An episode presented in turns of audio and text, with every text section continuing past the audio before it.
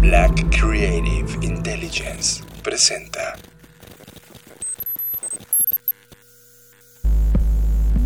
Escuchas. Escuchas. Escuchas un podcast de Dixo. Escuchas Creative Talks. Creative Talks. Creative Talks. El podcast donde hablamos de creatividad, Futuro. innovación, Medios. disrupción Y emprendimiento. con Fernanda Rocha y John Black. Por Dixo, La productora de podcast más importante de habla hispana. por Dixo.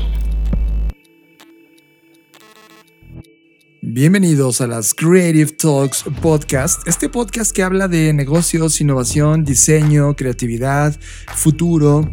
Gracias por estar en esta nueva edición y Fernanda Rocha, bienvenida a este podcast. Hello, ¿cómo están? Ya voy a siempre a saludar así, Como tu avatar. así como mi avatar, como Sí. mi memoji. Sí lo están viendo, ¿verdad? O sea, la gente que está escuchando este podcast sabes que, sabe que quincenalmente estás haciendo un video de herramientas. Yo espero que sí. Además, la verdad estoy haciendo un gran esfuerzo por hacerlos súper cortitos. El que hasta ahorita hay tres y el que más dura dura 12 minutos. Así que ahí está, ahí están las herramientas. Luego no digan que no se les dice. Recuerden que esta, esta serie de videos están en el canal de YouTube de Blackbot, así que abran YouTube y busquen Blackbot y vean los últimos videos y ahí está justamente estos videos de tendencias donde el avatar de Fernanda Rocha hace estas recomendaciones que te van a servir mucho si tienes estas tomas de decisiones para crear innovación en tu compañía. Recuerden que este podcast es transmitido desde Dixo.com. Tema de la semana. Este es el tema que nos robó totalmente la atención. Tema de la semana. El tema de esta semana me emociona y me entusiasma mucho porque mm, tal y como lo voy a comentar, creo que son de esos temas que nadie, digamos que nadie ha desentrañado del todo. Y así que cuando me lo topé dije, esto lo tenemos que hablar en el podcast. ¿Y a qué me refiero? Bueno, hoy vamos a hablar de Apple. Ya sé, suena como, ay, otra vez Apple, pero digamos que hasta ahorita, Apple es muy bien conocida por sus innovaciones en hardware, en software, en servicios, ¿no? Y gracias a esto, pues pasó de tener 8 mil empleados y, y 7 mil millones de ingresos en 1997 a 137 mil empleados y 260 mil millones de ingresos en 2019, ¿no? Hasta ahí todos tenemos un poco o un mucho clara la historia de esto. Pero de lo que hoy les voy a hablar no es de sus innovaciones en el hardware o en el software, sino de sus innovaciones en el diseño organizacional y en el modelo de liderazgo. Creo que esto es crucial para todas las empresas que están buscando innovar. ¿Por qué lo digo? Porque Normalmente asociamos, eh, y de manera equivocada, la innovación con temas de producto o servicios exclusivamente. Y se nos olvida que la parte, incluso yo creo que más sofisticada, pues tiene que ver justamente con el diseño organizacional. A ver, partamos un poco de, la historia. Cuando Jobs regresa a Apple, él tenía una estructura convencional para una empresa de ese tamaño, o sea, de 8 mil empleados.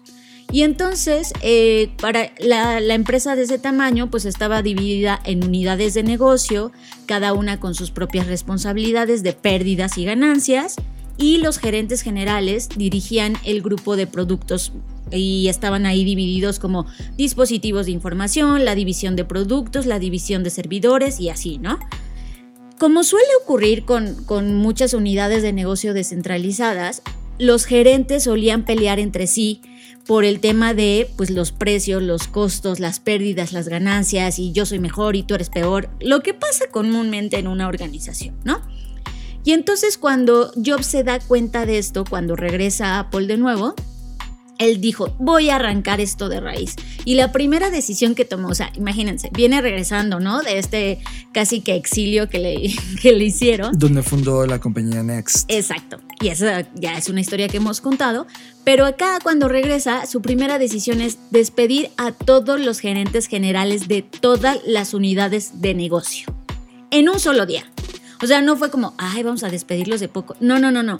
Fue adiós a todos los gerentes generales de todas las unidades de negocio. ¿Saben qué significa eso? O sea, cuando yo empiezo a, a desentrañar y a desenredar esa historia, dije, este, este güey, o sea, sí tenía muy claro que cuando quería cambiar algo, lo cambiaba de tajo. Y creo que aquí viene para mí la primera lección. Es cuando tienes una posición como la que él tenía, es decir, un CEO, y de repente tienes que volver a tomar las riendas y probarte a ti mismo, antes, porque sí a los demás, pero creo que era más un tema de ego, que, que lo vas a lograr y de repente no puedes tomarte de manera tibia, ¿no? Y aquí muchos podrían decir, y por supuesto que con razón, que pues Jobs era una mala persona en muchos sentidos.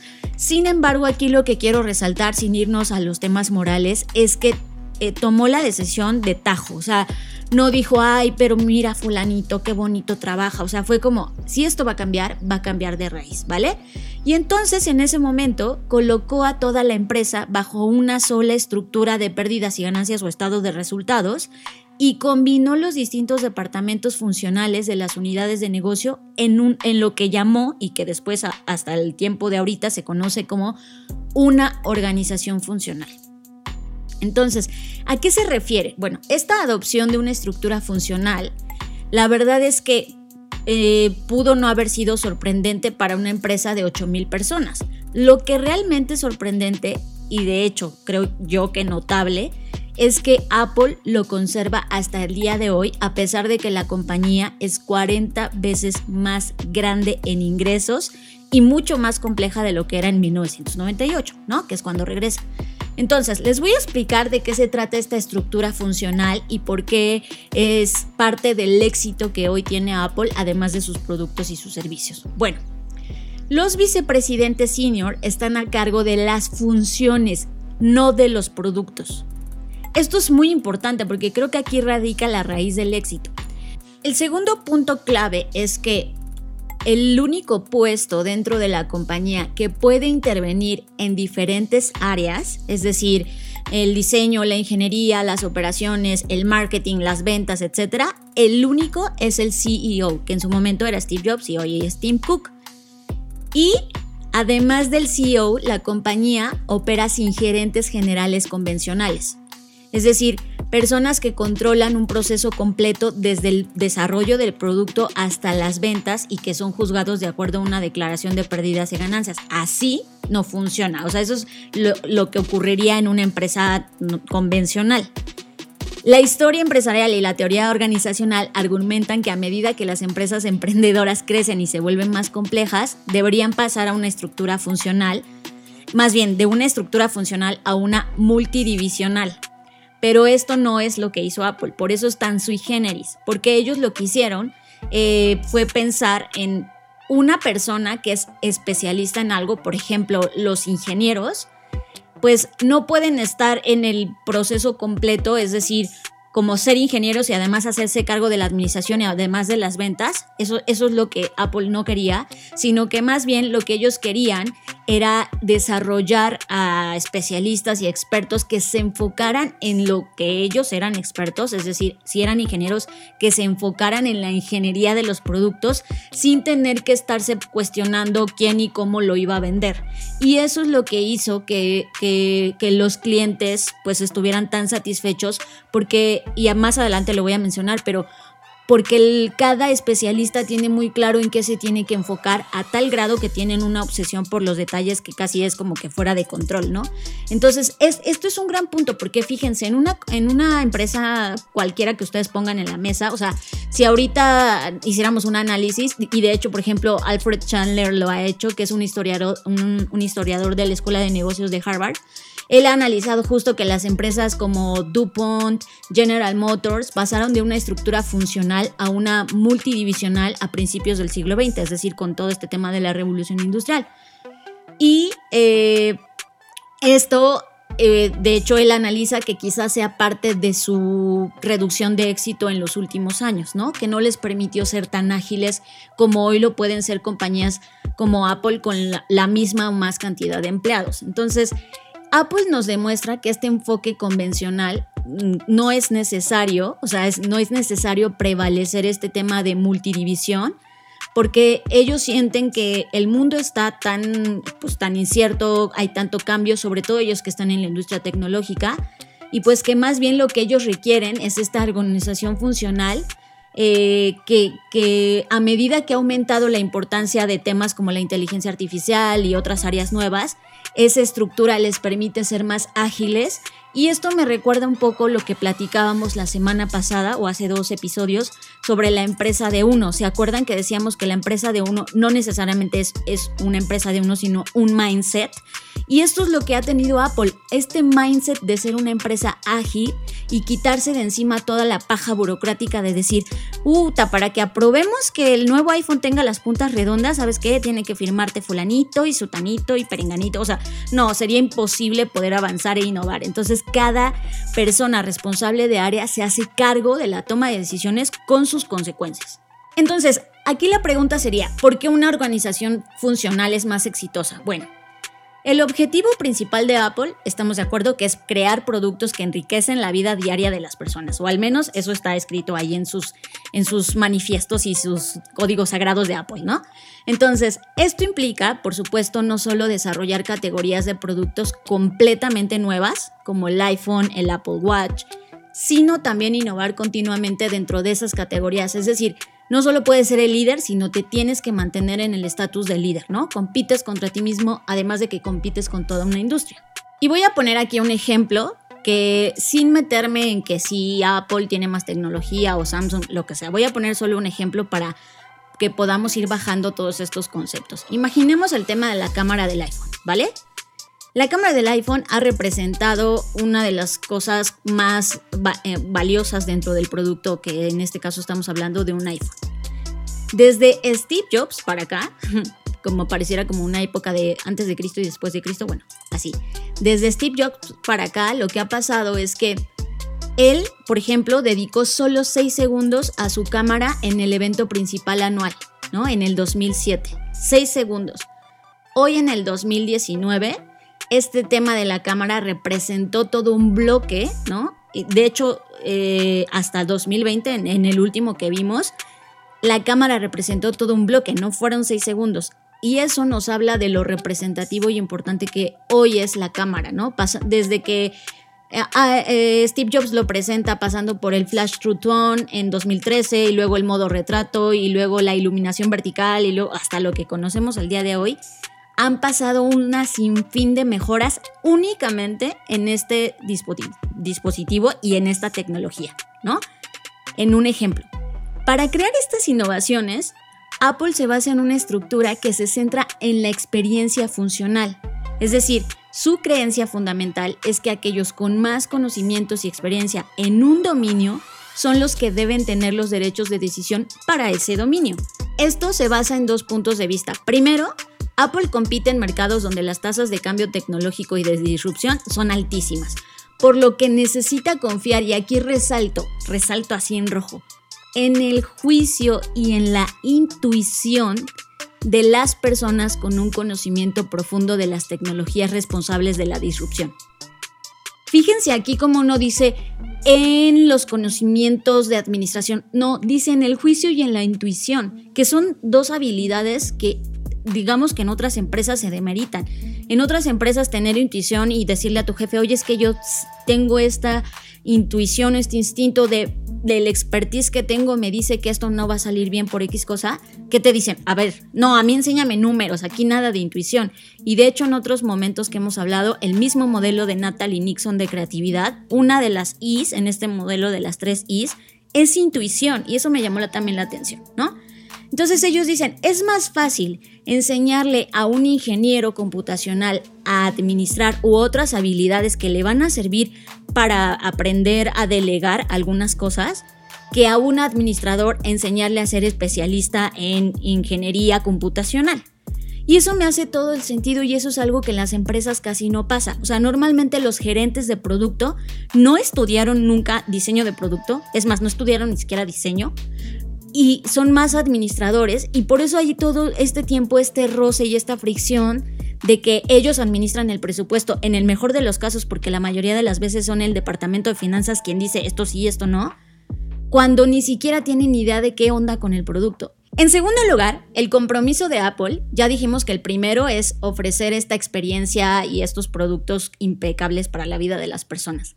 El segundo compromiso es ofrecer los mejores productos posibles eh, y que eso evidentemente tenga un buen desempeño en costos y ganancias a corto y a largo y a mediano, bueno, corto, mediano y largo plazo, ¿no? O sea, es decir, sí, su primer principio es las personas y lo que diseñan para ellas y su segundo principio pues tiene que ver en todo este tema de la inversión, ¿no? Que por supuesto pues ellos al tener un consejo ahí sentado pues les exigen este tipo de métricas.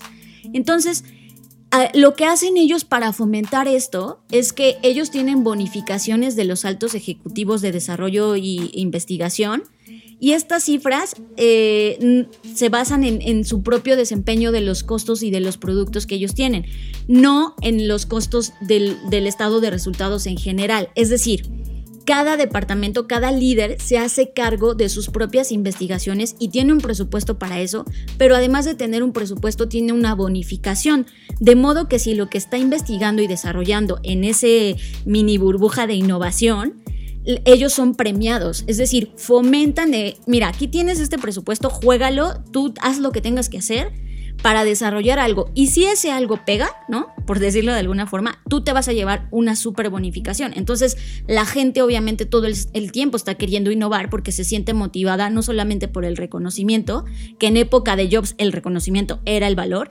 sino también en el, en el pues sí, en la parte económica, ¿no? Y eso me parece también un, otro aprendizaje, porque en las empresas no, no se te premia para nada por innovar, ¿no? Al contrario, se te castiga, se te reclama, eh, te dice que ya te pongas a trabajar y aquí, pues por supuesto, ellos viven de la innovación y la promueven.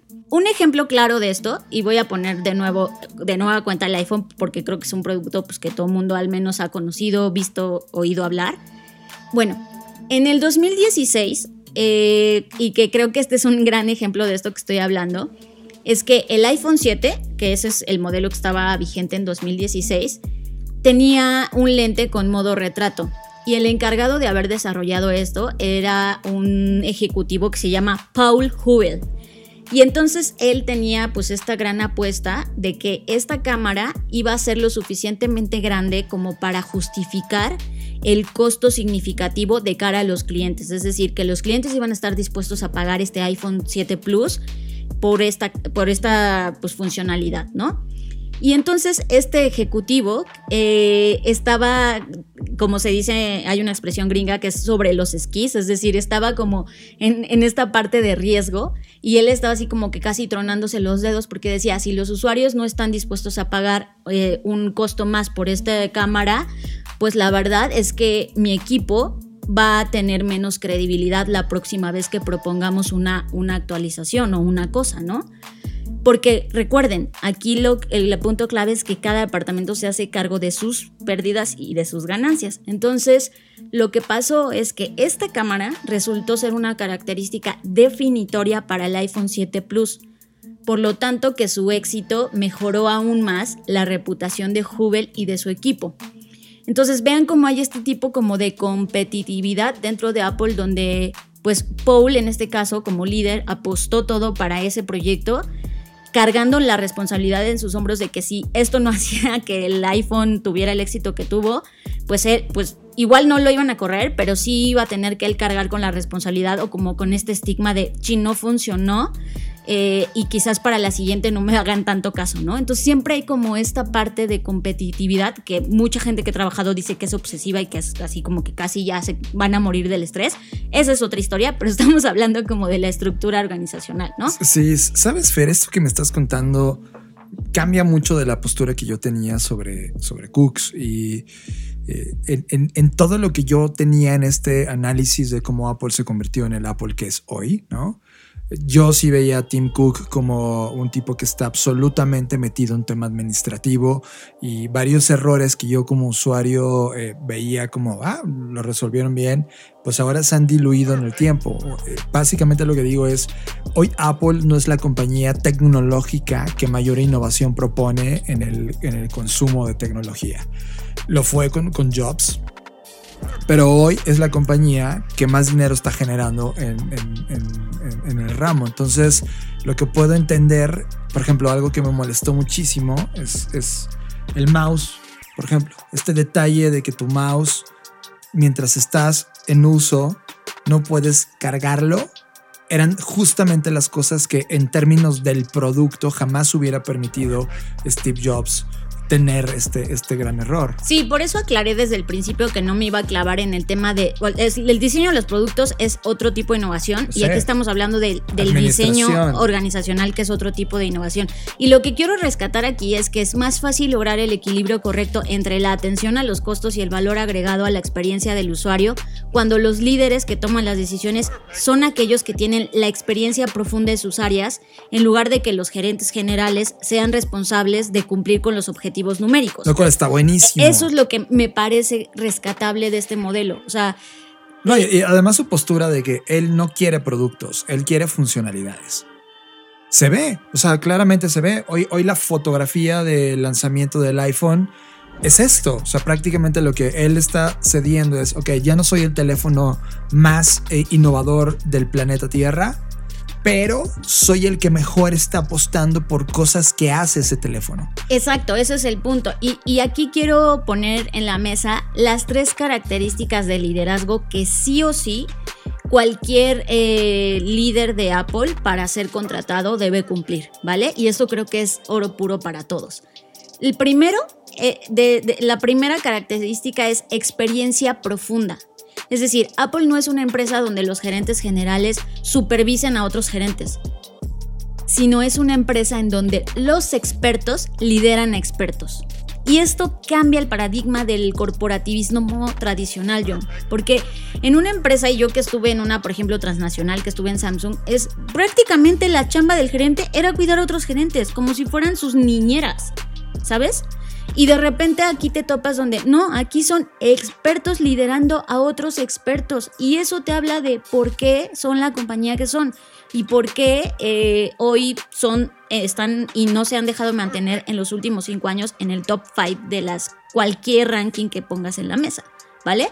El segundo punto es que deben tener la voluntad de debatir de forma dura y colaborativa. O sea, aquí el feedback se te va a dar, mijito, y no te tienes que ofender de que te dijimos que tu producto es una mierda y no va a funcionar, ¿no? Que claro, hay formas de decir las cosas, pero sí, mucha gente ha dicho que estando dentro de Apple el feedback es duro, es como nadie te va a aplaudir algo que esté mal, nadie te va a aplaudir algo que esté mediocre, porque todos están luchando para ser el mejor en lo que son. Y eso me parece también, me parece agresivo, porque lo es, pero también me parece una cualidad que deberíamos todos de ser más sensibles. O sea, a mí me tocaba, a mí me tocaba dar feedback en mis equipos de trabajo y no sabes, o sea, tenía como que tratarlos con pincitas porque ya estaban así súper ofendidos.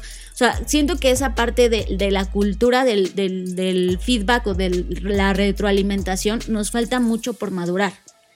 Y, y creo que esto es un gran ejemplo. O sea, entonces debe, debe estar este, dispuesto a debatir y saber que va a debatir con multiculturas, ¿no? Porque además los diferentes líderes pertenecen a diferentes países y están en diferentes divisiones y tienen diferentes perspectivas, porque algunos son ingenieros, otros son, no sé, este, científicos, lo que sea, ¿no? Entonces, esta, esta, esta voluntad de debatir me parece una, una pues, habilidad que es, que es imprescindible.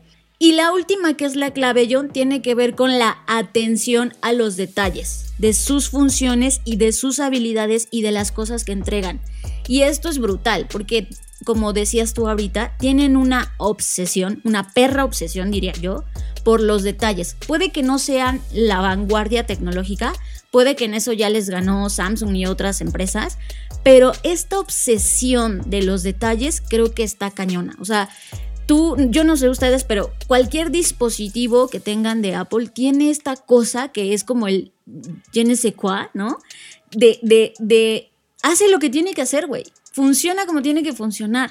Y posiblemente hoy tengamos estas ideas, como dices tú, John, ay, pues, pinche mouse, ¿no? Tendría que estarse cargando y funcionando, no, no pararse. Sí, sí, o, o los accesorios que me estás obligando a, a comprar. Ajá, Es pero un- un eso pertenece como un, un tema de, de la estrategia de... Lo de- sé, lo, lo cual en términos administrativos dices, ay, sí, genio, güey", pero entonces están inventando dos, dos Apples distintas, lo cual está bueno. Mira, yo veo dos Apples distintos, Fer. Hay el Apple de Steve Jobs y el Apple de Tim Cook.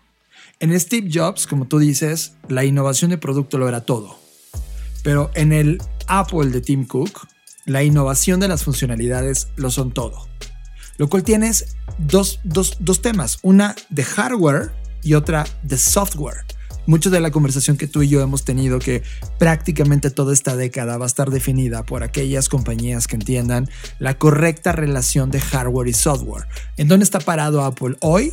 Tiene un gran hardware, ya no es el mejor, pero está apostando por tener el mejor software y, ojo, el mejor ecosistema entre ambos, que la parte que une el hardware y el software ahora es the services, the subscription services, que es justamente la apuesta que está haciendo Apple el día de hoy. El, el Sí, que sí, sí, en un sé. solo lugar tengas todos los servicios y pagues por él. Lo sé, lo sé, lo sé, pero de nuevo te me estás desviando porque te vas al tema de los productos. Yo estoy hablando de cómo piensan las personas que están ahí, porque es algo que pocas, y, y- y a todas las personas que analizan les pasa los, lo que a ti, John, como que si- siempre van y se terminan enfocando en los productos.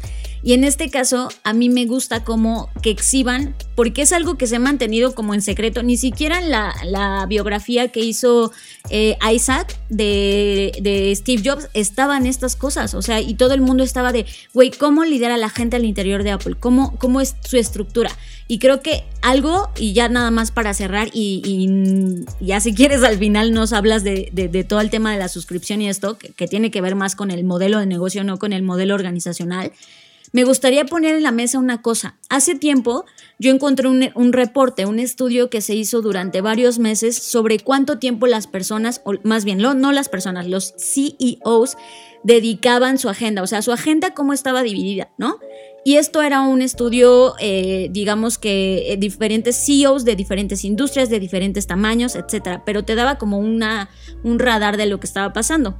Y de repente eh, eh, ahí, ahí decía que la mayoría, la mayor, más bien, la mayor parte del tiempo los CEOs estaban ahí como que administrando todo, ¿no? O sea, administrando las personas, administrando los problemas. Y de repente, en, es- en- en una entrevista que le hicieron a, a- a gente de, de los VPs, digamos, de, de Apple, se dieron cuenta de lo siguiente y esto me pareció súper valioso y, y como que dije, ah, pues sí, con razón, ¿no? Ellos dividieron como el tiempo del- de los directores en cuatro bloques. Uno es el owning, como el, la propiedad, lo que te pertenece y tiene que ver con tu especialidad. Otro es el learning y tiene que ver con aprender cosas nuevas que complementan tu habilidad.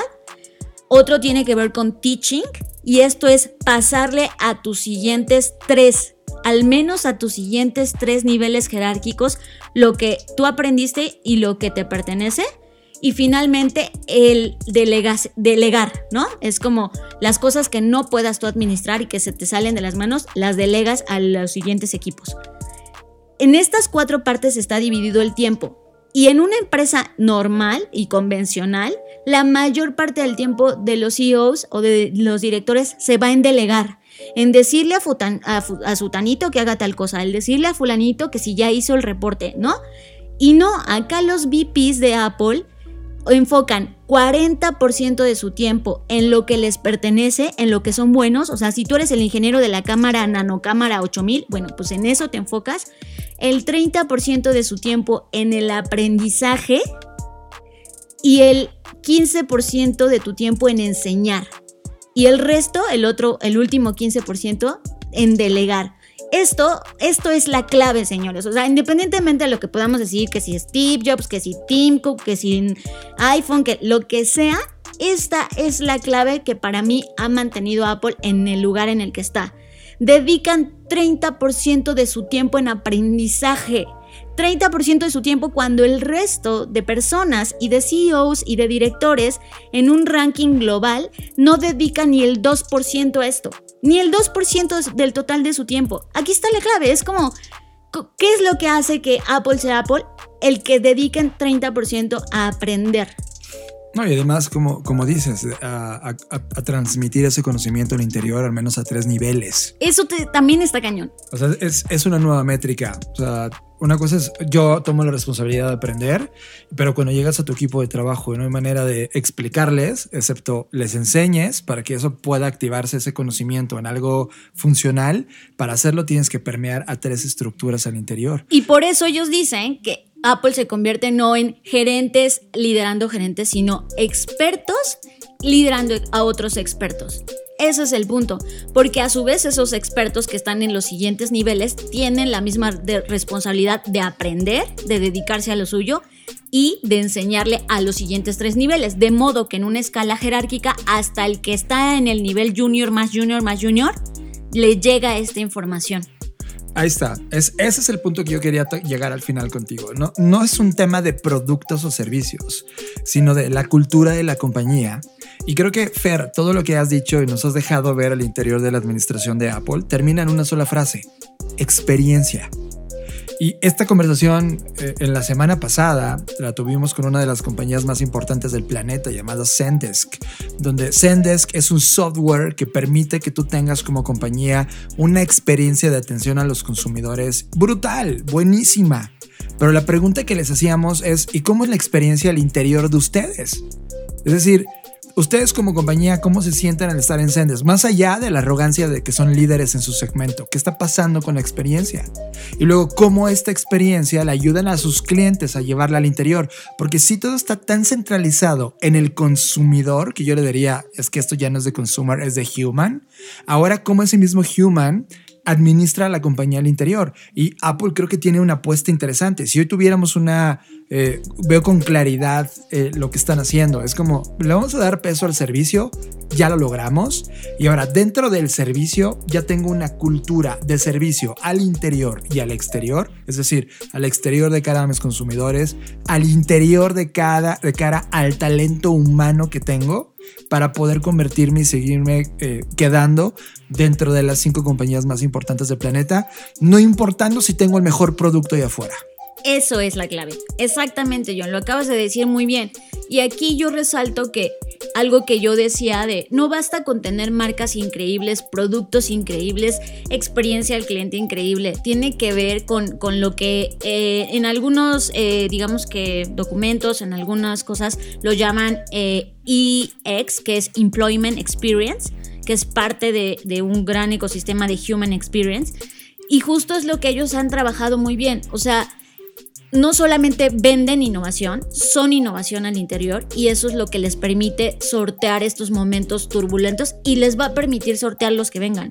Porque mientras haya esta cultura, como dices tú, no importa qué más da si no tienen el mejor teléfono, lo, lo viven al interior y creo que eso es algo que todas las empresas necesitan entender. Radar. Hemos activado el radar de tendencias de la Black Creative Intelligence y te traemos la tendencia que más nos llamó la atención. Radar. Una de las tendencias que hemos eh, colectado, dado que ahora mismo estamos haciendo todo este análisis que ya verán después de las tendencias 2021, es que una de las experiencias, justamente como mencionas, Fer, es lo que estamos viviendo los seres humanos en términos globales, ahora que estamos trabajando desde nuestros hogares, los que tienen oportunidad de hacerlo, que es un porcentaje altísimo del planeta. Y una de estas consecuencias es que cada uno de ustedes agarró la silla que tenía a la mano, agarró la mesa que tenía en la mano, agarró el sillón que tenía en la mano y comenzó a trabajar horas y horas. Esto ha provocado tres cosas importantes. Primero, un aumento de la productividad, lo cual es contundente, oscila por, por compañías entre 8 y 25%. Eso es como una, todavía no hay un número estándar, pero ese es el número de cosas que ha venido pasando en esta pandemia. La gente ya está actuando de manera más propositiva y sobre todo con un tema de eficiencia a la hora de ejecución de sus tareas. Pero está costándole muy caro a la estructura ósea de tu cuerpo. Es decir, estás destrozando tu espalda.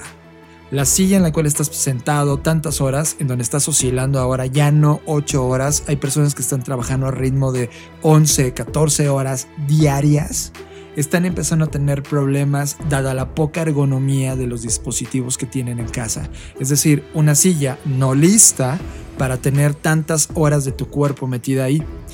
Eh, hace dos semanas, Fer, no sé si me equivoco, estábamos escuchando a esto suena chistoso, pero Marta de Baile, si no estás en México, Marta de Baile se ha convertido como la Oprah de México. Es una persona que tiene un, desplazamiento muy interesante en el mundo de los medios y una autoridad interesante en muchos temas. Y ella estaba entrevistando a alguien que decía, a ver, te voy a poner un ejemplo. ¿cuántas, ¿cuántos minutos al día haces de ejercicio? Y la respuesta, no, pues 30 minutos. Perfecto. ¿Y cómo te sientes? Ah, muy bien. Perfecto. Ahora, ¿cuántas horas pasas sentado en una silla? No, pues que 10 horas. Ok. Imagínate el impacto de hacer 10 horas ejercicios en tu vida. No, estaría increíble, estaría súper. Ok, eso es el tiempo que le estás haciendo daño a tu cuerpo a tener una silla que tenga una pésima eh, postura y una, una pésima ergonomía. ¿Te das cuenta lo importante que es tenerlo? Entonces, Fernanda Rocha comenzó una discusión interesante con Diego, eh, que tiene un proyecto importante en una estación de radio en México. eh, su programa se llama QWERTY, en el cual pla- platicamos. Y estábamos hablando sobre las Harman, Harman Miller, ¿cierto? Herman Miller. Herman Miller, que es una compañía de diseño de, de- de bastante buena calidad. E inclusive Diego compró su silla y nosotros estábamos justamente en la discusión de dar este salto también junto con él para comprarlo. Pero Fer tuvo una... Como una, sí, una, una visualización clarísima. Que es, a ver, espérame, John. En este mundo de la ergonomía, ya no es eh, el diseño de, de- de- de sillas o de mesas para oficina. Es quien más horas pasa frente a una pantalla son la gente de tecnología y la gente de los videojuegos. Así que acto seguido, Fernanda comenzó a buscar toda una serie de opciones de sillas gamers que estaban hechas para pasar más de 12 horas diarias de alto performance.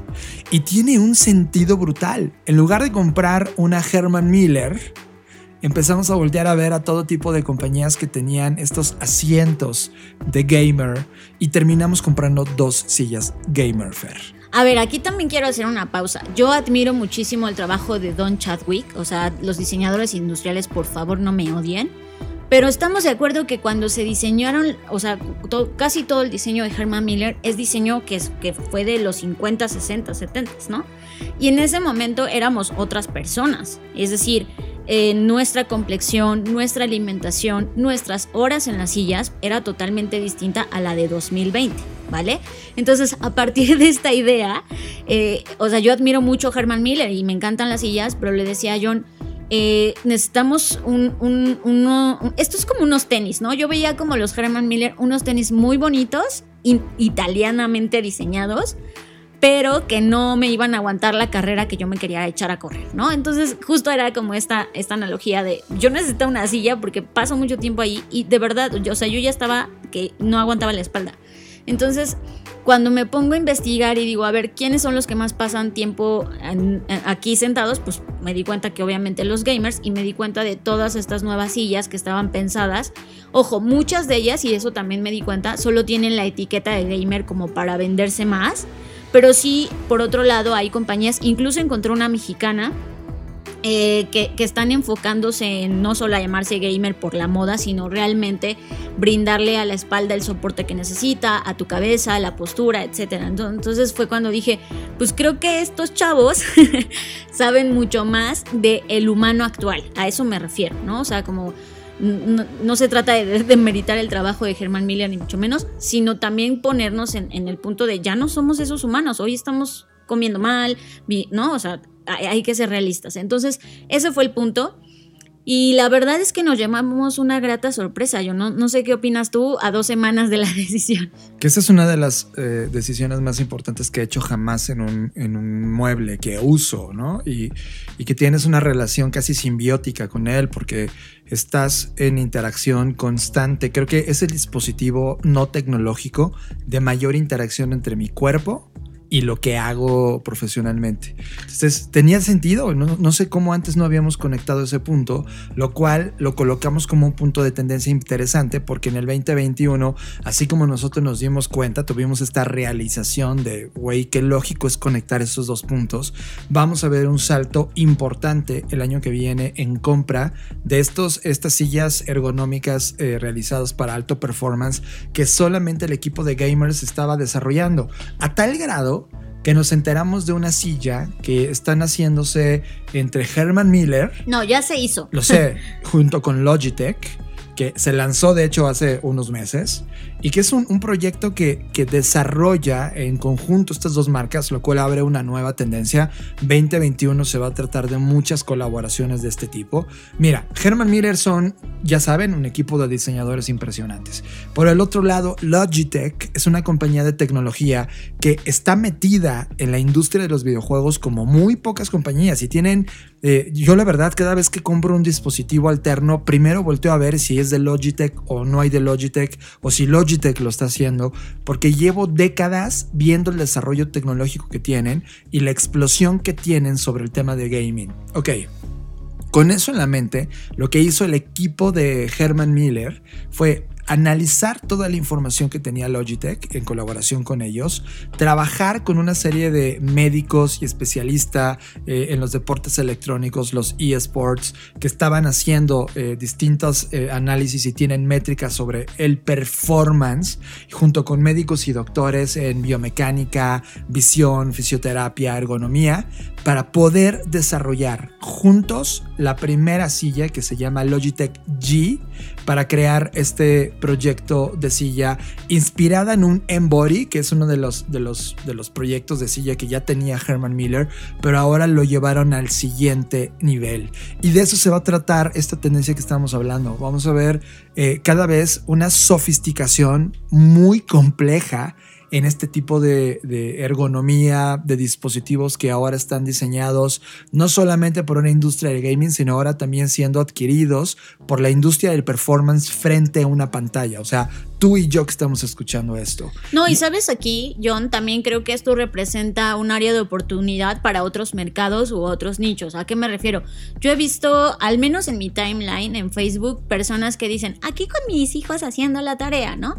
Y me dan ganas, de hecho algunas veces lo he hecho, perdónenme por, por, eso, pero me da mucha ansiedad de decirles, oigan, cómprenle una buena silla a sus hijos, porque imagínate si a nosotros como adultos nos, nos hace daño, ¿no? Nos, no, nos lastiman la espalda no solo para en este momento, sino para cuando envejezcamos. Imagínate a los niños que todavía su sistema óseo no está totalmente, bueno, o sea, todavía no termina de madurar, por decirlo de alguna forma.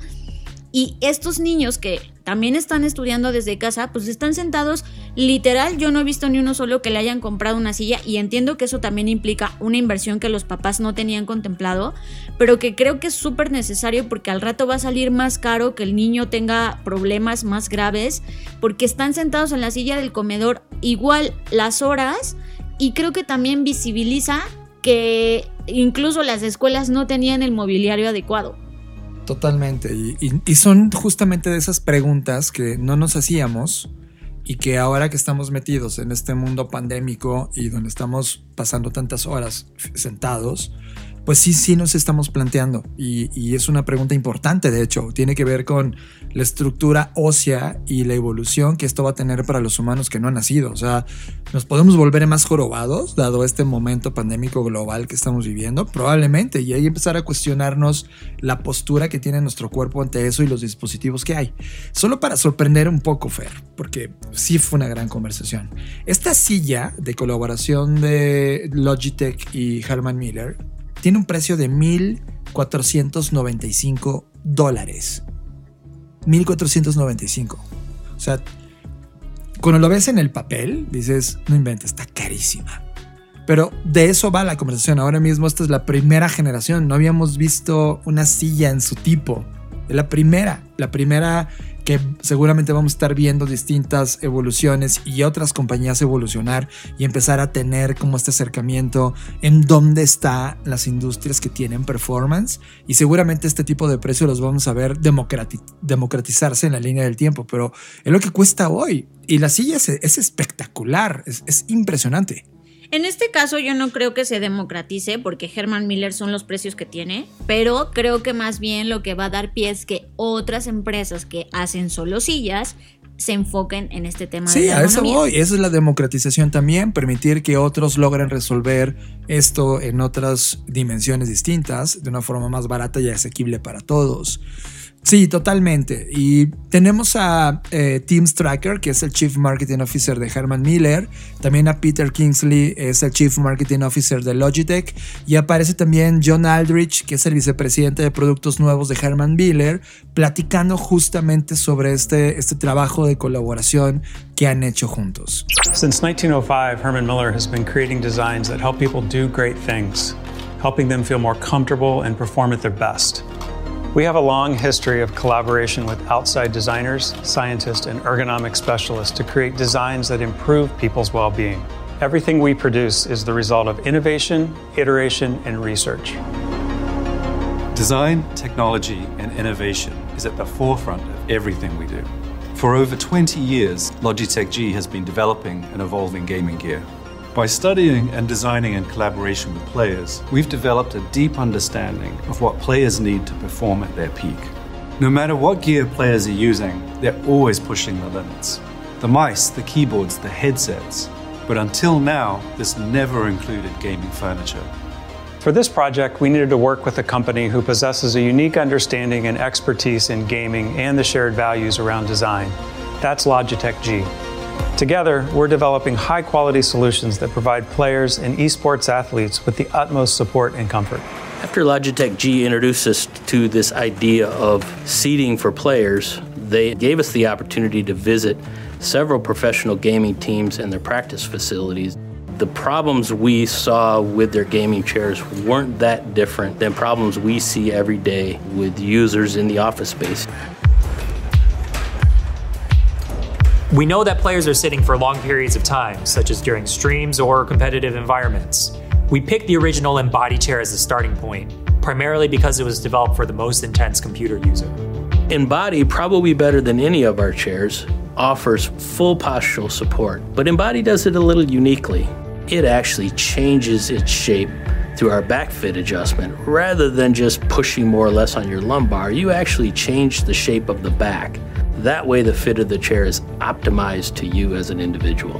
Herman Miller has a rich history of designing solutions to support people where they live and work, and the Embody chair is the perfect example. We've been able to combine our years of experience in ergonomic design with Logitech G's deep understanding of what players and pros need to perform at their peak. We took all the elements of the chair that made it great and improved on it to meet the specific needs of players. The Embodied Gaming Chair continues our commitment to help players at all levels play at their best. We recognize the need to bring both ergonomic excellence and high performance solutions to gaming furniture. This is just the first step. We're really proud of what we've achieved with Herman Miller, and even more excited to continue our mission to bring innovation and ergonomic solutions to gaming.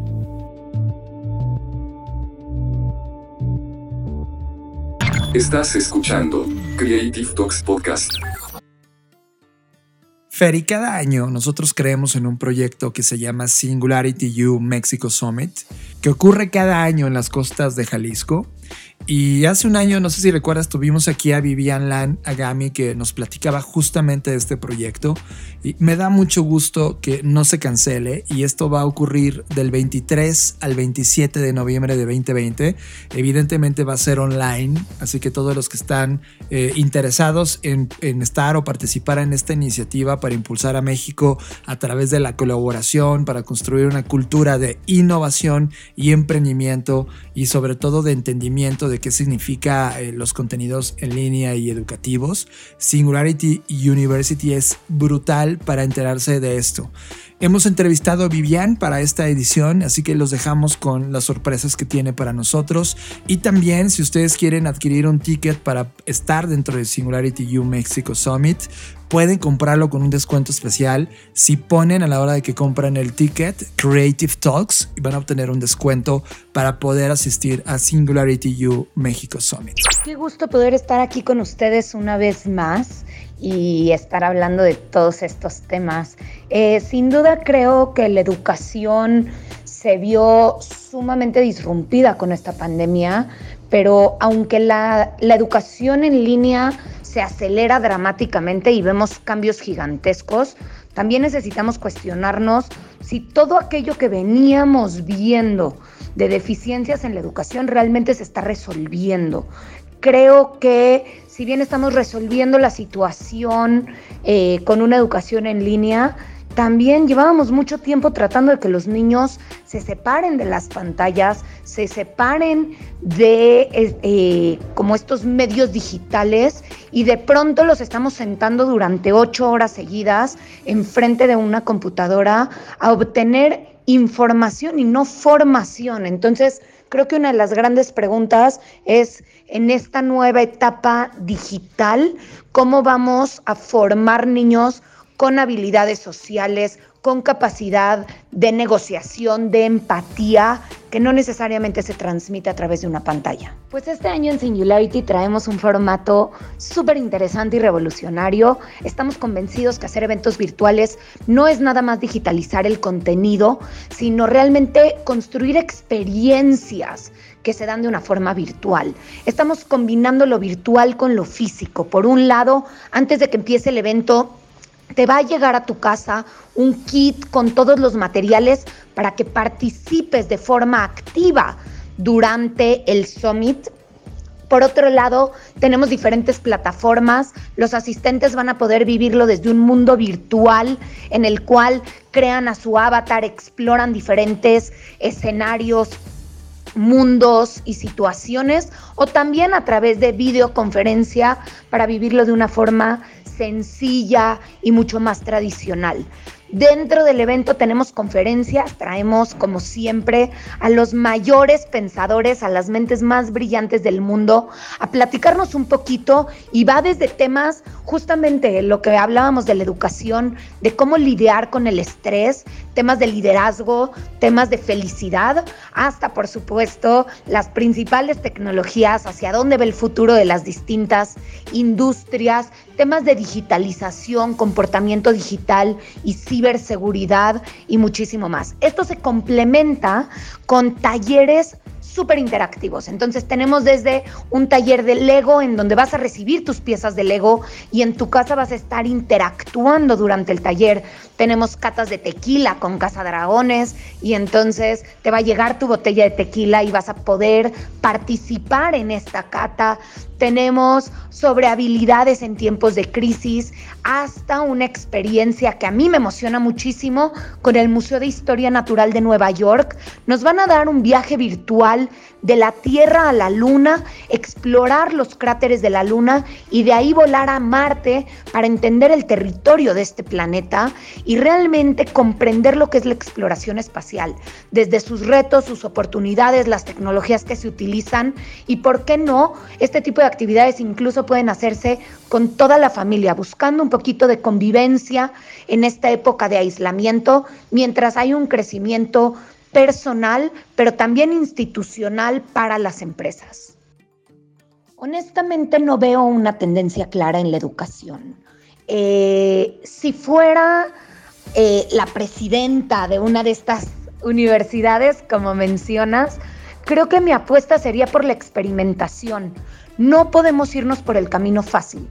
No podemos nada más pensar que damos las mismas clases que dábamos antes, pero a través de una pantalla, sino empezar a experimentar cómo podemos trabajar con los niños o con los jóvenes para que generen un desarrollo personal y profesional basado mucho más en la experiencia que en la información. Realmente regresar al principio de formación, definir qué es lo que queremos lograr en este proceso educativo para encontrar nuevos mecanismos para que estos jóvenes lo desarrollen. Mira, aunque muchas de estas habilidades son habilidades de las que ya se venía hablando, como por ejemplo el, el, pensamiento crítico, como la parte de creatividad o de solución de problemas complejos, creo que agregan algunas que son cruciales. El manejo de estrés después de esta pandemia es un tema crucial eh, todo el tema de, de, salud mental, cómo lidiamos con el estrés, cómo resolvemos estas problemáticas, es importantísimo y se ha abandonado durante muchísimos años. El uso y creación de tecnologías, creo que ya nos dimos cuenta que no es un lujo, que es una necesidad primaria y que cualquier niño tiene que desarrollar estas habilidades pero sobre todo a mí la parte que me preocupa es, ok, ya tenemos identificado cuáles son estas problemáticas que necesitamos resolver, ahora necesitamos realmente pensar cómo desarrollamos estas problemáticas. Y creo que para esto necesitamos mucho más que una clase por Zoom, creo que necesitamos mucho más que niños en escritorios enfrente de una pantalla viendo estas, estas clases. Eh, necesitamos convivencia, necesitamos experiencia y tenemos como sociedad que, que pensar cómo vamos a impartirlo y cómo vamos a desarrollarlo.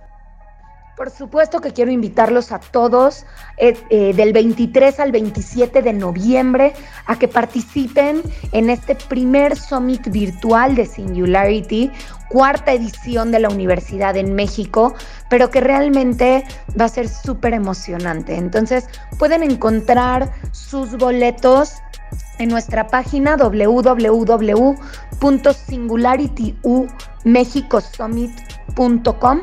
Ahí viene toda la información desde la agenda, los ponentes, qué es lo que va a estar sucediendo, al igual que los boletos. Y pues obviamente si ponen el código Creative Talks van a poder tener un descuento especial.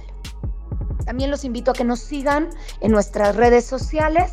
Las redes sociales del evento son Singularity U México Summit en Facebook, Singularity U MX en Instagram y en Twitter. Y también pueden seguirme a mi personal, que es Vivian Lanagami en todas las redes. Estás conectado a Creative Talks Podcast. Ok, esta semana tuvimos la oportunidad de participar en un evento que se llama Ilustramdi 2020, que organiza la Asociación de Ilustradores de México. Y la verdad es que fue una charla súper, súper a gusto y, y, nuestra charla, si bien se enfocaba en cuál es el chip del freelance actualmente, eh, lo retomo porque creo que tiene todo que ver con lo que les voy a platicar a continuación. En, en, la charla platicábamos justamente de las habilidades o herramientas o plataformas que debería tener y conocer hoy en día un freelance, sobre todo pensando en este mundo tan competitivo pero al mismo tiempo tan conectado, ¿no?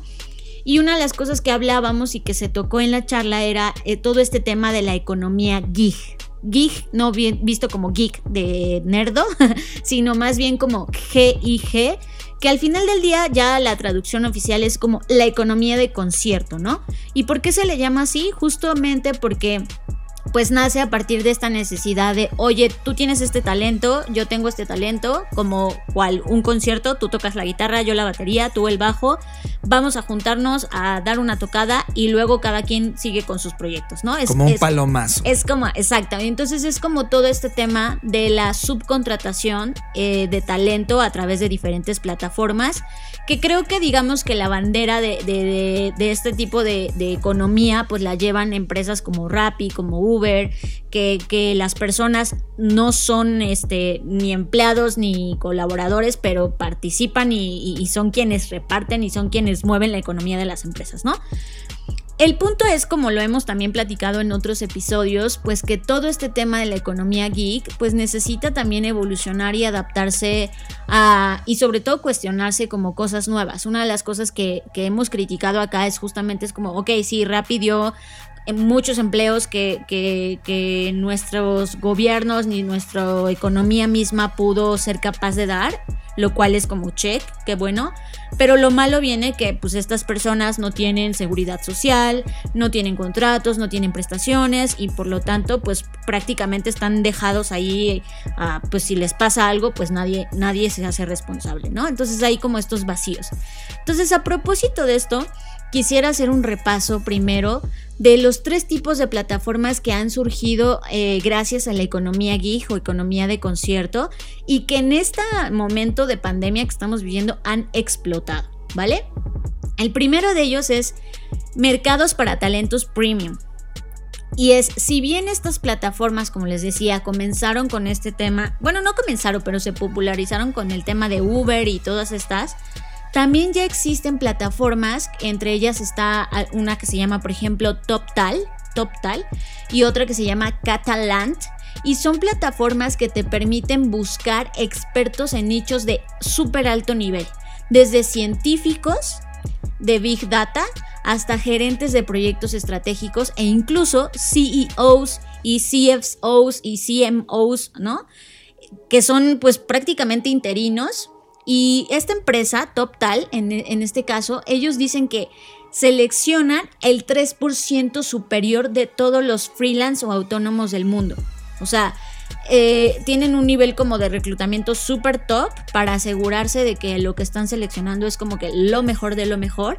Y estos expertos pueden ser contratados para iniciativas estratégicas o integrando equipos, o sea, que colaboren con otros equipos, ya sea internos o con otros freelance. Y este, este tema, como les decía, de la crisis, pues está haciendo que cada vez más empresas volteen a ver este tipo de plataformas. Por su parte, por ejemplo, Catalan informó que tuvo un aumento del 250% de demanda en este, en este servicio que ofrecen de contratos de personas de alto nivel, ¿no? O sea, ese es como un nicho que me parece importantísimo y valiosísimo y que la ventaja que tenemos en, en, este lado, en Latinoamérica, es que justamente si esto se está popularizando y masificando, yo no ubiqué en esta investigación una plataforma eh, tan top, eh, por ejemplo, en Latinoamérica, ¿no? Y que creo que ahí todavía hay muchas áreas de oportunidad. El segundo punto o la segunda modelo es los mercados para trabajadores independientes, que este sí creo que está ya un poco más popularizado en todas partes. La plataforma líder en esto se llama Upwork y está también Freelancer y 99 Designs, que son em, pues estas, estas, plataformas unen a personas con empresas para proyectos muy enfocados, muy, digamos, muy concretos, muy focalizados. Por ejemplo, diseñar un logotipo, eh, traducir un documento, ¿no? O sea, y de hecho empresas como Amazon, por ejemplo, ellos cuando quisieron explorar la creación de contenido de redes sociales personalizado para sus nuevos programas de televisión, ellos probaron algunas eh, plataformas como Tongal y esto eh, ha hecho que mucho talento se conecte como que con los grandes, ¿no? Con los jugadores grandes sin necesariamente trabajar directamente para ellos. Entonces, esta es una segunda plataforma o mercado que ha tenido un, un incremento bastante, bastante importante. Y por último, están las plataformas para la innovación de crowdsourcing, que son como todas estas plataformas que incluyen, por ejemplo, Innocentive y Cagle, que es una de las más importantes. De hecho, Cagle yo no la tenía ubicada, pero eh, tras esta investigación me di cuenta que, por ejemplo, la Administración de Seguridad del Transporte de Estados Unidos, ellos, por ejemplo, hicieron una competencia eh, dentro de Cagle en donde pues daban 1.5 millones para ayudar a mejorar los algoritmos que predicen las amenazas utilizando imágenes de equipos de escaneo en aeropuertos. Entonces, quien lograra desarrollar el mejor proyecto o producto para resolver este problema, pues se ganaba esta cantidad de dinero, ¿no? Y entonces, eh, por ejemplo, en, del otro lado del mundo, en Europa, está una compañía que se llama Enel, que es una eh, compañía energética multinacional italiana, que ellos han utilizado también muchas plataformas de crowdsourcing para generar ideas para cosas como eh, mejorar la contratación, mitigar riesgos de ciberseguridad, este, no sé, por ejemplo, AstraZeneca, que ahorita está pues obviamente con los ojos de todos encima, ellos han recurrido a, personas que están dentro de la plataforma de Innocentive para desarrollar moléculas utilizadas en la investigación y pruebas genéticas. O sea, vean como que no son proyectitos de arreglar un bache o así, o sea, son, son proyectos que pretenden a través de la inteligencia colectiva y de promoverlo a través de concursos o ciertos premios, pues resolver problemas que son bastante pues, trascendentales para la humanidad, ¿no? Entonces, a lo que voy con todo esto es que gran parte del, del, cambio de lo que estamos viviendo, pues también tiene que ver con, con otras fuerzas más grandes, ¿no? O sea, eh, una de las cosas que ha promovido el tema del freelance o el pertenecer a este tipo de economías es que, por ejemplo, muchas mujeres y muchas personas se están dedicando ahora mismo al cuidado de niños y además de ancianos. Entonces, no tienen tiempo o más bien no están como disponibles para contratarse por, con una empresa bajo un esquema tradicional, porque obviamente la empresa tradicional no va a decir, ay, sí, te voy a dar todo el tiempo del mundo para que cuides a tus hijos, ¿no? Pues a ellos les vale. Entonces, ha habido también este, este, este tema con, con este tipo de familias monoparentales, etcétera, que ellos necesitan otras oportunidades de empleo porque las que hoy existen no cumplen con lo que ellos están desempeñando o con su estilo de vida, etcétera. Entonces creo que eso, eso me pareció muy valioso, como identificar muy bien este, estos tres tipos de plataformas, pero sobre todo, y hacia donde lo quiero llevar todo esto, es que si bien esto está explotando, lo cual es bueno porque está generando economía para muchas personas que de otra forma no podrían sustentarse y eso está muy bien, creo que hay algunas cosas que debemos tomar en cuenta para que este tema de la gig economy pueda evolucionar de manera satisfactoria y cada vez sean menos los riesgos o no riesgos, pero sí como las deficiencias que tienen estos modelos. Lo, celebro, o sea, la primera vez que vimos eh, estos temas fue hace más de 20 años cuando comenzaban a plantearse todas las hipótesis alrededor del share economy, pero como toda gran idea llegan las grandes compañías a, comerse el modelo y a, prostituirlo, ¿no? Creo que, eh, y esto va para ti Uber, o sea, Uber Eats, todas las plataformas que están eh, entregando comida gracias a que todo el mundo está guardado en sus casas y está pidiendo en esas plataformas, vino a poner en el mainstream este tema y a darse cuenta de las ineficiencias que hay. Por ejemplo, eh, el, el mundo no está listo en términos fiscales para este tipo de trabajadores, el mundo no está listo en términos legales para cuidarlos y tampoco el mundo financiero. O sea, te das cuenta que tres columnas importantes de la sociedad no entendieron por más de dos décadas el mundo que venía o lo ignoraron y ahora que vino de frente esta nueva realidad, pues ahora tenemos un problema importante de definición en todos estos temas. Hay un proyecto en España, Fer, que, que, que me gusta, le dicen la ley Rider está padre. Rider como este ciclista o motociclista que está entregando comida gracias al efecto que compañías como eh, Globo, Deliveroo o Uber Eats están generando en la sociedad española. Y ellos ya tienen un primer borrador en donde están proponiendo eh, cosas interesantes. Por ejemplo, evitar la huida del derecho de trabajo eventual propiciada por las nuevas formas de prestación de servicio a través de estas nuevas tecnologías. Y más allá de la relación laboral, esta futura ley Rider pretende regular otros aspectos como horarios, uso de equipos propios para ejecución de la actividad o que les expliquen cómo los algoritmos organizan esta actividad, porque también hay una eh, nula claridad sobre a quién la asignan y a quién no, que el algoritmo cómo ejecuta este tipo de, mandatos cuando te, ofrece la demanda del trabajo y tú como repartidor alzas la mano y tomas este proyecto de repartición personal, cómo funcionan estas, eh, estas plataformas y los algoritmos y finalmente, buscan tener un registro de todas las plataformas digitales, no solamente como estas de entrega de comida, sino que en realidad necesitan entender qué está pasando con estas plataformas para poder entonces entender por industria y poder darle una protección legal y una protección de ley que pueda a estos seres humanos tomarlos como un elemento activo, pero cuidándolos en lo legal, lo fiscal y lo financiero.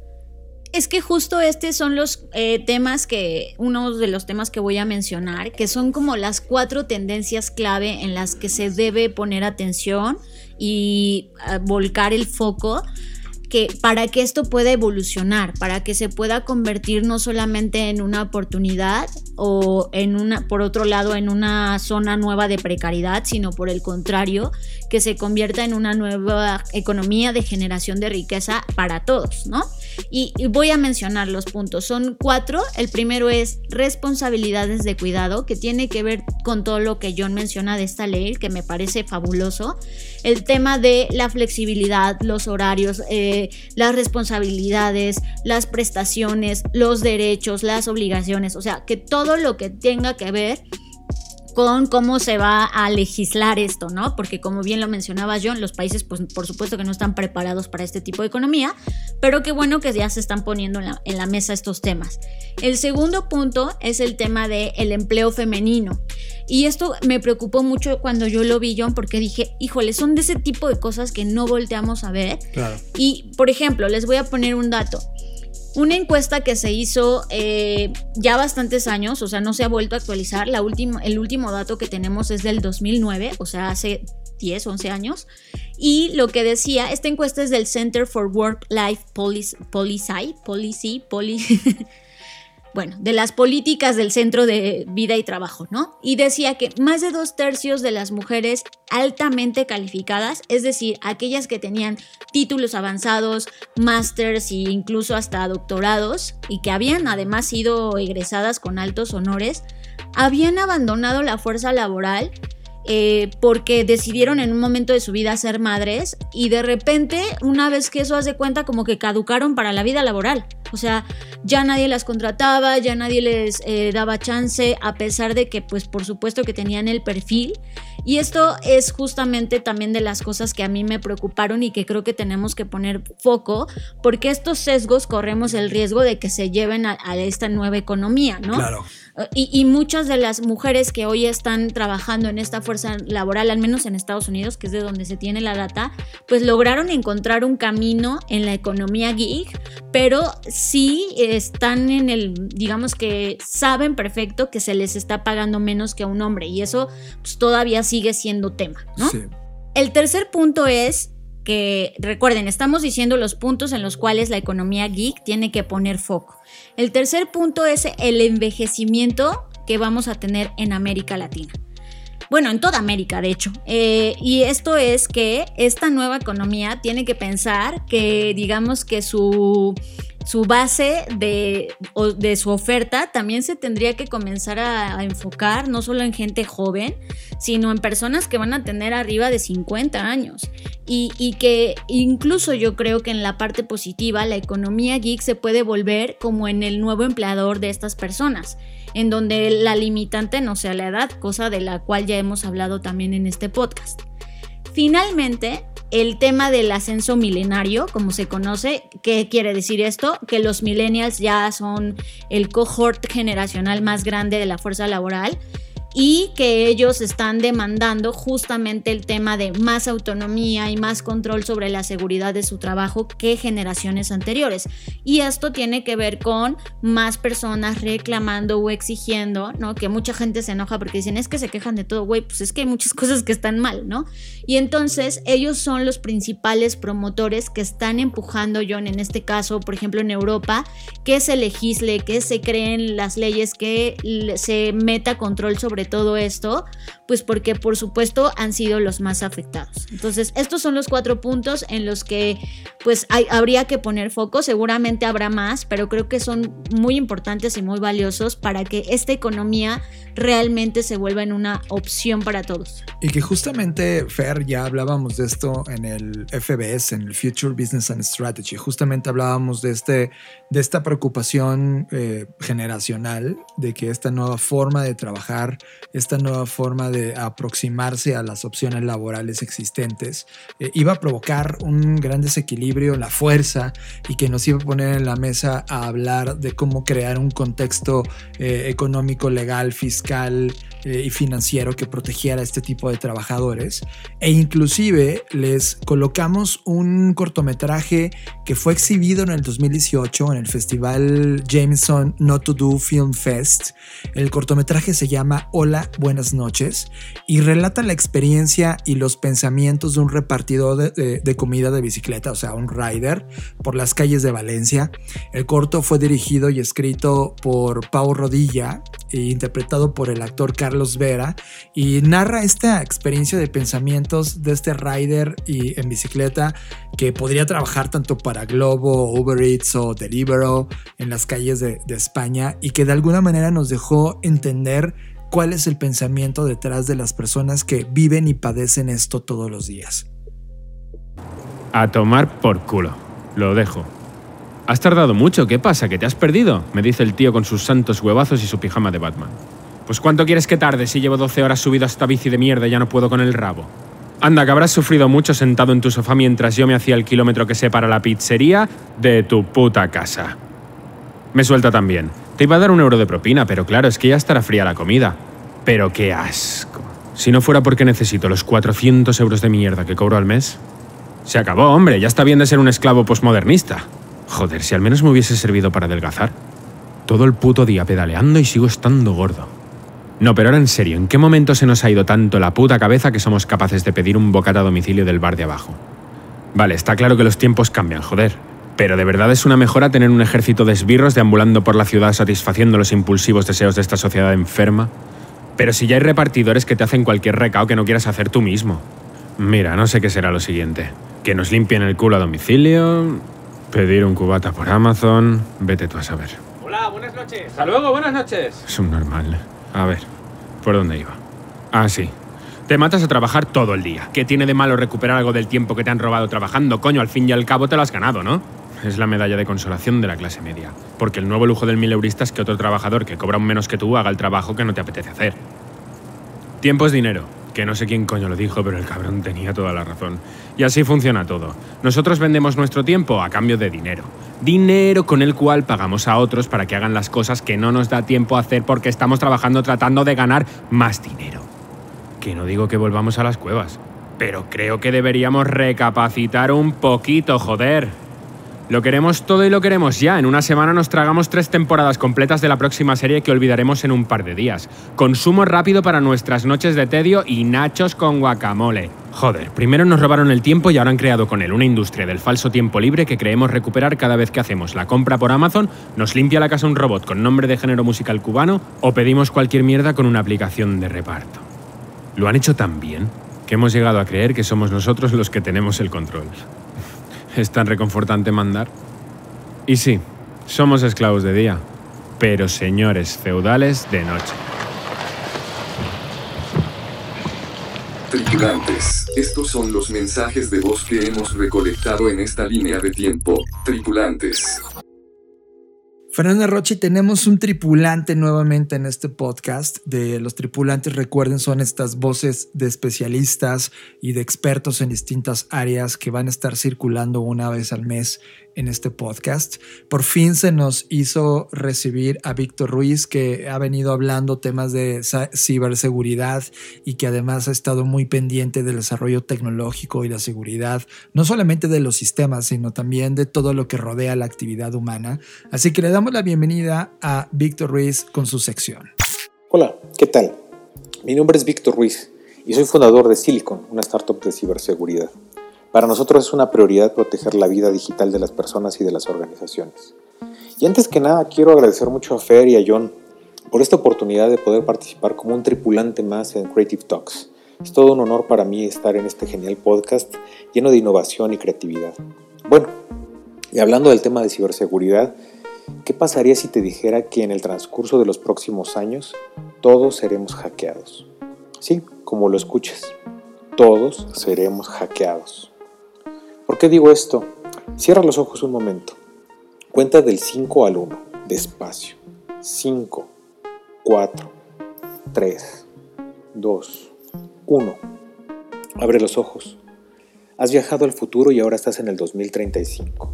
La promesa de los autos voladores todavía no se cumple. Han habido demasiados accidentes aéreos. Pero los autos eléctricos sí están tomando las calles. Ahora son el 78.5% de la base instalada de autos a nivel global. Los primeros viajes turísticos a Marte se están agendando. Incluso hay boletos de preventa en la nueva plataforma de Airbnb Ticket Mars. Facebook está terminando sus gestiones para convertirse en un nuevo partido político estadounidense con millones y millones de militantes. John Bot es la primera inteligencia artificial que ha sido nombrada presidenta. claro, en Noruega, desde hace cinco años, el idioma chino es una asignatura obligatoria en las carreras de negocios en todo el mundo. El COVID-19 no se ha ido por completo, nos acecha detrás de cada estornudo, de cada fiebre, de cada ojo lloroso. Y es un hecho, el uso del cubrebocas sí ha ayudado a mitigar los efectos del virus. Las dos Coreas están en pláticas para unirse y crear un nuevo gigante asiático. Leonardo DiCaprio ha ganado su segundo Oscar a la edad de 61 años. Lionel Messi lleva tres años exitosos como director técnico del Club Barcelona. Después de 17 años, Arctic Monkeys lanzó su nuevo álbum. Greta Thunberg, activista medioambiental, es la nueva presidenta de Suecia a sus 32 años. En el 2035 todos los contenidos los consumimos de forma digital. Los medios impresos han desaparecido. La televisión abierta fue devorada por las múltiples plataformas de streaming. Y aun cuando Disney compró a Netflix, la competencia sigue fuerte. Amazon, Apple, HBO, más las nuevas de Warner, Google, Tencent y Alibaba. La red fue devorada a su vez por las combativas plataformas de podcast. Spotify enfrenta ahora una fuerte competencia de Xiaomi ByteDance y la nueva plataforma de Elon Musk llamada Audio. En casa tu asistente es totalmente digital y te ayuda con las tareas rutinarias del hogar. Por ejemplo, te pide comida tan pronto como detecta que tu refrigerador está por vaciarse. De hecho, es quien paga por la despensa y la pide a domicilio para evitar que te fatigues o contraigas en la calle el feroz COVID-34. El algoritmo de tu cafetera te prepara café de grano justo en el momento del día en que más lo necesitas. El termostato mantiene tu casa cálida o fresca según lo requieras o de acuerdo con el clima. Tu aspiradora limpia toda la superficie de tu departamento mientras te avisa si tienes nuevos mensajes o reproduce las canciones de David Bowie y de Patch Mode que te recuerdan los momentos felices de tu adolescencia. Tu reloj de nuevo ha mandado una alerta para recordarte que debes hacer más ejercicio y comer mejor. Tu celular es una extensión de tu mente y te facilita leer y responder mensajes por telepatía. También se convierte en extensión de tu memoria y almacena fotos y videos que pues algún día mm, no recordarás. ¿Te han colocado unas placas con circuitos en los dedos de las manos que te ayudan a combatir la artritis y a sujetar mejor las cosas? También te has adaptado y has podido caminar mejor gracias al exoesqueleto cibernético que te soldaron a la cadera. Hasta puedes correr, casi, casi como antes. Los ojos biónicos que tienes te han ayudado a leer mejor e incluso a no tropezar con las piedras que parecían sombras. Son parte de los reflejos artificiales que complementan los sensores que tienes ahora en los oídos. Lo que más agradeces tener es el marcapasos digital que no falla y te brinda la oportunidad de una vida plena. En el 2035 todo ha sido automatizado, es difícil que existan fallas, pero un día, un día sientes asfixia, las alertas de, tus dispositivos han saltado y no paran de emitir sonidos agudos. Los aparatos de la casa mandan mensajes desesperados a tu médico y a la central de drones ambulancias buscando auxilio. Pero la asfixia sigue. No puedes respirar. Te duele todo el cuerpo y sientes que te estalla la cabeza. De pronto, aparece un mensaje en tu reloj inteligente. Hola, has sido hackeado. Ransomware le llaman. Si, depositas ahora 10.000 bitcoins en esta cuenta, te dejaremos vivir. Hemos tomado el control de tu marca pasos. Tu aspecto en las cámaras de seguridad de la casa no es nada alentador. En tu celular, mientras tanto, se abre la aplicación de tu banco. Solo espera la instrucción de tu voz para hacer la transferencia en bitcoins que te piden. La cabeza te estalla. La presión y el dolor son insoportables. De pronto, cierras los ojos. 5, 4, 3, 2, 1. Los abres. Has regresado al presente y ahora estás en el 2020. ¿Qué tal? En 2021 se prevé que existan en todo el mundo 28 mil millones de dispositivos conectados, de los que 16 mil millones serán parte del Internet de las Cosas. A medida que el Internet de las Cosas crece, también lo harán los problemas sociales, legales y éticos. Estos incluyen la vigilancia, la privacidad, el sesgo algorítmico y la protección de datos personales. Más dispositivos conectados significan más vectores de ataque disponibles para el cibercrimen, especialmente ahora cuando tus aparatos comienzan a transformarse en extensiones tuyas.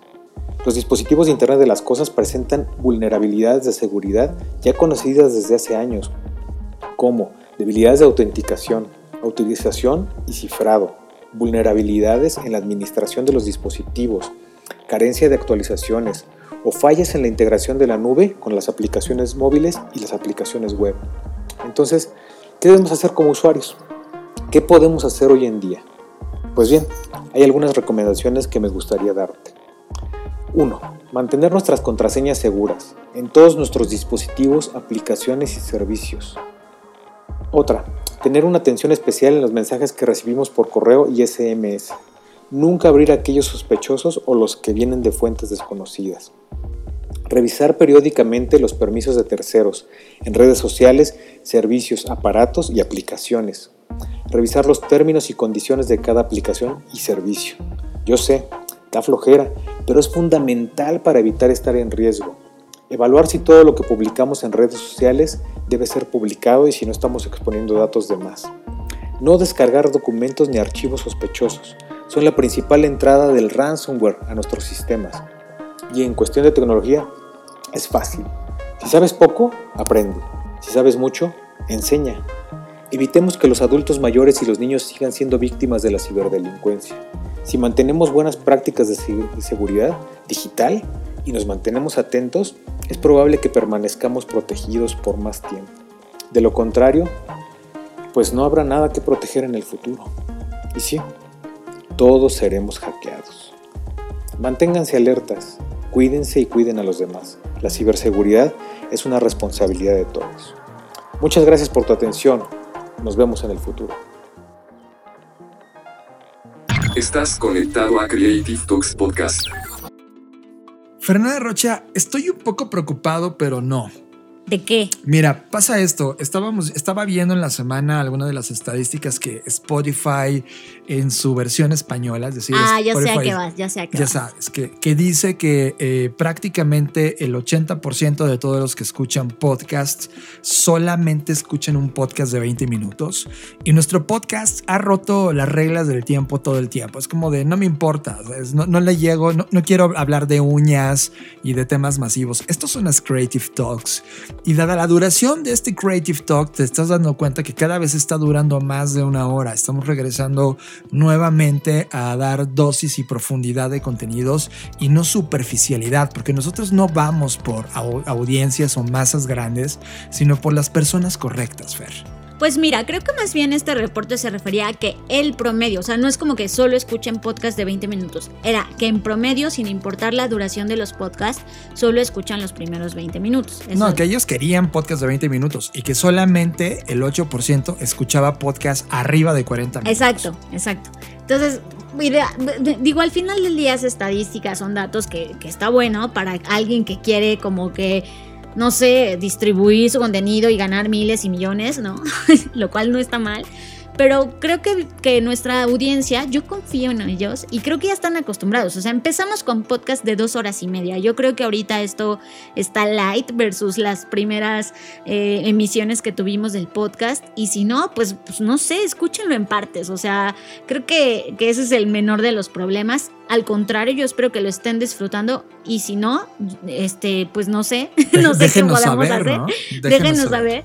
Pero yo sí lo estoy disfrutando muchísimo y pues espero que, pues que ustedes también. La verdad es que eh, creo que el tiempo en muchas cosas es relativo, ¿no? Pero pasamos más tiempo perdiendo el tiempo haciendo otras cosas y, y, y, y créanos que cada minuto que invertimos acá tratamos de darles el máximo valor. Y como dice John, si no es así, háganoslo saber, pero yo espero que sí sea así. Pues ya está, Fer. Se nos acabó esta edición de los Creative Talks. Gracias por escucharnos. Eh, recuerden que está abierta ahora mismo las aplicaciones para el primer curso de la Black School Fair.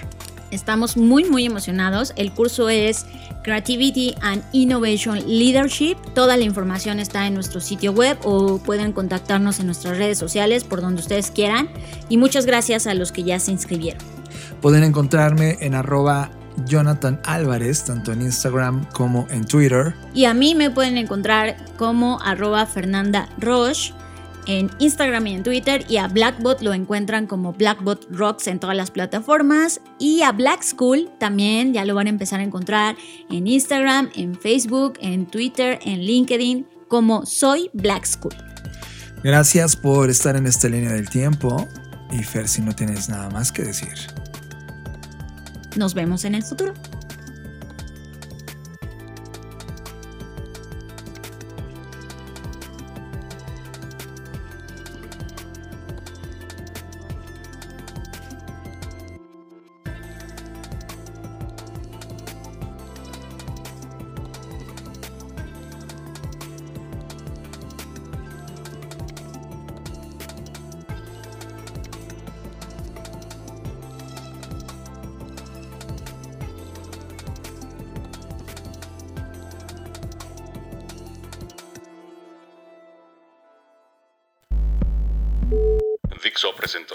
Dixo presentó. Creative Talks.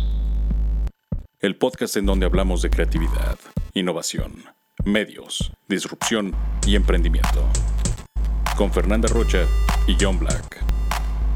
Por Dixo, La productora de podcast más importante de habla hispana. Nos escuchamos en el futuro.